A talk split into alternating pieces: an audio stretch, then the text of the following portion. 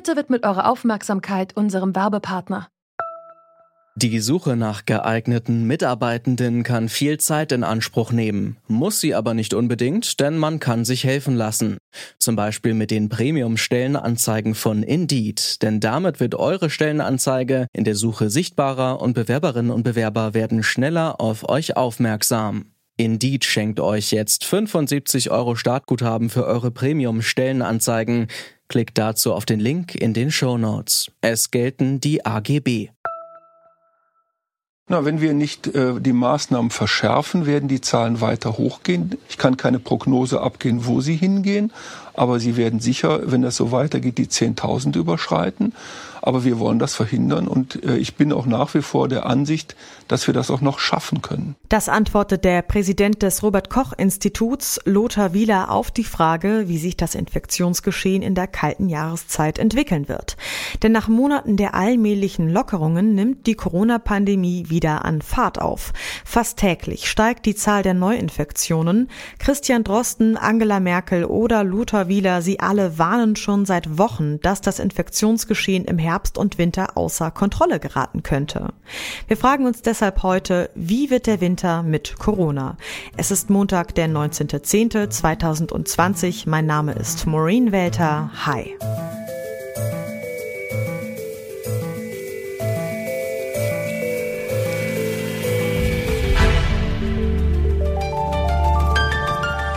Zurück zum Thema.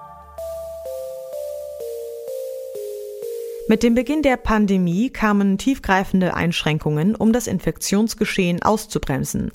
Dahin will man eigentlich nicht mehr zurück, aber in einem Landkreis in Bayern gibt es nun doch Maßnahmen, die einem Lockdown verdächtig ähnlich sind. Diese auf ganz Deutschland auszuweiten, würde zu großen wirtschaftlichen Schäden führen und auch die sozialen Folgen sind nicht absehbar. Denn je länger die Isolation anhält, desto mehr steigen die psychischen Belastungen. Viele hoffen auf einen Impfstoff, aber auch der wird aller Voraussicht Aussicht nach frühestens im nächsten Jahr verfügbar sein. Wir müssen da also erstmal irgendwie durch. Wie das klappen soll, dafür gibt es verschiedene Szenarien. Wie die genau aussehen, das erklärt mir meine Kollegin Luisa Heinrich. Also das RKI, also das Robert Koch Institut, geht von drei möglichen Szenarien aus. Der erste wäre, es gibt lokale und zeitlich begrenzte Einzelfälle, also kleinere Ausbrüche mit ein paar Neuinfektionen und äh, die aber dann auch lokal einfach bewältigt werden können. Das zweite Setting, was so ein bisschen schwerwiegender schon ist, ist, ähm, es gibt einfach Ausbrüche in Settings, wie zum Beispiel bei Familienfeiern, was wir jetzt auch ganz oft haben, in Schulen, in Betrieben, wie bei Tönnies zum Beispiel. Und genau das ist das, was gerade viel zu beobachten ist, dass in privaten Feiern von Familien oder auch aber in Pflegeheimen eben Ausbrüche sind. Beim dritten Szenario, da wären das Ausbrüche in mehreren und in großen Settings und äh, flächenhaft, wo man eben die Infektionsketten ganz schwer nur noch nachvollziehen kann. Egal welches Szenario jetzt kommen wird, hoffentlich nicht das dritte. Was sind denn so die Hauptstrategien, die das Schlimmste verhindern könnten? Also das meiste kennen wir eigentlich schon aus den letzten Monaten. Das heißt Kontakte verfolgen, testen und Isolation. Bei den Testverfahren soll mehr darauf geachtet werden, wer als erstes getestet werden muss, weil er oder sie zum Beispiel schutzbedürftiger ist. Es wird mehr sich darum gekümmert, wie die Impfstoffe, die hoffentlich im Frühjahr da sind, verteilt werden können. Und was aber ganz wichtig ist und immer wieder betont wird, ist, dass das Verhalten von jedem Einzelnen von uns eigentlich zählt am meisten. Und das heißt, die Schutzmaßnahmen einhalten. Also ähm, wir alle kennen ja wahrscheinlich schon das AH. Neu dabei ist jetzt das Plus A und das Plus L, also nicht mehr nur Abstand äh, halten, Hygienemaßnahmen und äh, die Alltagsmaske, sondern auch noch ähm, die Corona-Warn-App, dafür das A und Lüften. Genau, und auf jeden Fall Mund-Nasenschutz in geschlossenen Räumen zu tragen. Ja, unsere Bundeskanzlerin Angela Merkel hat in ihrer Videobotschaft am Samstag ja auch sehr deutlich gesagt, dass wir schon in einer sehr ernsten Phase der Pandemie sind. Und äh, ihre Bitte ist auch ganz klar. Treffen Sie sich mit deutlich weniger Menschen, ob außerhalb oder zu Hause. Ich bitte Sie, verzichten Sie auf jede Reise, die nicht wirklich zwingend notwendig ist. Auf jede Feier, die nicht wirklich zwingend notwendig ist. Bitte bleiben Sie, wenn immer möglich, zu Hause an ihrem Wohnort. Ja, das klingt jetzt aber auch schon ziemlich hart. Was ist denn mit den sozialen und auch psychischen Bedürfnissen der Menschen? Ja, dass die Forderungen ziemlich hart sind, das sagt Merkel selber. Tatsächlich hat die Leopoldina das auch in ihren Empfehlungen berücksichtigt und fordert zum Beispiel, dass es für junge Erwachsene extra Handlungsempfehlungen geben muss. So ganz konkret gibt es da zwar nichts, aber die Idee ist eben, Influencer aus sozialen Netzwerken mit einzubeziehen, um äh, besser aufzuklären.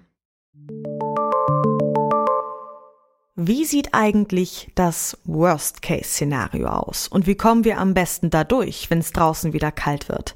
Das habe ich mit Martin Stürmer besprochen. Er ist Virologe und forscht an der Universität Frankfurt unter anderem zum Coronavirus. Ihn habe ich gefragt, inwiefern sich die aktuellen Entwicklungen vom Beginn der Pandemie unterscheiden.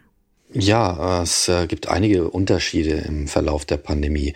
Ähm, abgesehen jetzt mal von den Zahlen, ähm, ist es so, dass wir am Anfang der Pandemie erstmal sehr wenig über das Virus wussten. Und das ist das eine, was es uns jetzt etwas leichter macht, ähm, reagieren zu können. Und äh, was auf jeden Fall auch noch auffällig ist, äh, dass wir am Anfang eher so Hotspot-Situationen hatten. Wir hatten die Karnevalssituation in Nordrhein-Westfalen. Wir hatten äh, Rückkehrer aus den Skigebieten in Hamburg und im äh, Baden-Württemberg und Bayern. Und äh, jetzt haben wir eher flächendeckende Infektionsgeschehen in ganz Deutschland zu beobachten. Wir testen äh, deutlich mehr als am Anfang und ähm, all das sind Unterschiede von damals zu heute. Hm. Wird es nun schwerer als im Frühjahr, das Coronavirus zu bekämpfen? Weil wir haben ja mehr Informationen. Ja und nein. Ähm, auf der einen Seite sollte es uns leichter fallen, weil wir eben tatsächlich mehr Informationen haben. Auf der anderen Seite bemerken wir doch auch eine gewisse Müdigkeit in der Bevölkerung, was die konsequente Einhaltung der Maßnahmen angeht. Und es ist ja über viele Monate hinweg inzwischen ja recht gut gelungen, das Virus in Schach halten zu können, gerade über die Sommermonate. Aber jetzt äh, scheint es so zu sein, dass doch viele Leute mehr in den Feiermodus äh, zurückverfallen und dementsprechend doch eine, eine größere Leichtsinnigkeit äh, vorherrscht. Und äh, diese Leichtsinnigkeit müssen wir wieder versuchen auszutreiben, damit wir wieder äh, Kontrolle über die Infektion äh, zurückbekommen. Was wäre denn aus wissenschaftlicher Sicht das Worst-Case-Szenario, das uns jetzt im Herbst bzw. Winter erwarten könnte? Ja, was uns natürlich droht, ähm, ist, dass wir weitreichendere Kontaktverbote wieder bekommen. Äh, den Lockdown, wie wir ihn im Frühjahr gehabt haben, in der Form, in der massiven, breiten Form, den werden wir wahrscheinlich so oder so nicht bekommen. Aber es wird sicherlich ein gezielter Lockdown möglicherweise notwendig sein, um eben das Infektionsgeschehen einzugrenzen. Wenn man relativ gut identifizieren kann, wo es herkommt, und das weiß man ja im Augenblick äh, recht gut, dann kann man da natürlich mit gezielten Maßnahmen versuchen, die Verbreitung weiter zu äh, inhibieren oder wieder, wieder auf ein normales Maß äh, zurückzuschrauben. Ähm, wenn das nicht funktioniert, dann muss man halt eben weitergehende äh, Maßnahmen beschließen. Und äh, ein solches Virus verbreitet sich eben sehr gerne von Mensch zu Mensch. Wenn ich halt eben durch Kontaktsperren oder durch Kontaktreduzierung einfach die Möglichkeiten der Übertragung deutlich reduziere, dann bekomme ich auch die Infektion wieder besser in den Griff. Und umgekehrt, was würden Sie sagen, wie kommen wir am besten jetzt durch diese kalte Jahreszeit? Ja, es ist äh, tatsächlich so, dass äh, Frau Merkel ja einen Appell an uns alle gerichtet hat mit der Bitte, die Kontakte äh, zu hinterfragen ähm, und auf ein Minimum zu reduzieren. Ähm, ich denke auch, dass das äh, mit der beste Weg sein wird, äh, tatsächlich in der Konsequenz äh, der Aktivitäten einfach äh, sich selbst jeweils immer zu hinterfragen, ob der Besuch oder der Ausflug oder die Feier notwendig ist oder nicht. Und äh, dann, wenn uns das in der Form gelingt, äh, durch diese Kontaktreduktion letztendlich das Virus in den Griff zu bekommen, dann wird auch kein massiver Lockdown notwendig sein, der uns in anderen Bereichen wieder einschränkt. Wir wollen ja, dass Schulen und Kindergärten weiterhin aufbleiben. Wir wollen ja, dass die Wirtschaft nicht komplett wieder zumachen muss. Wir wollen ja einkaufen gehen, möglicherweise auch ähm, zum Friseur gehen und ähm, auch in Restaurants gehen. Und all das kann funktionieren, wenn wir uns eben an gewisse Regeln halten und nicht wirklich ähm, permanent über die Stränge schlagen. Ein bisschen mehr zusammenreißen, ein bisschen mehr lüften, ein bisschen mehr Abstand halten. Wir kennen die Regeln, aber besonders jetzt, wo wir uns wieder mehr drinnen aufhalten, sind diese Maßnahmen wichtig, damit wir nicht in ein Worst-Case-Szenario schlittern. Das war's von uns für heute. Wenn ihr Fragen oder Feedback habt, dann schreibt uns gerne an redaktion.detektor.fm. An dieser Folge mitgearbeitet haben Luisa Heinrich, Alea Rentmeister und Andreas Popella. Chef vom Dienst war Oliver Haupt. Ich bin Maureen Welter und ich verabschiede mich für heute. Vielen Dank fürs Zuhören und bis zum nächsten Mal. Zurück zum Thema vom Podcast Radio Detektor FM.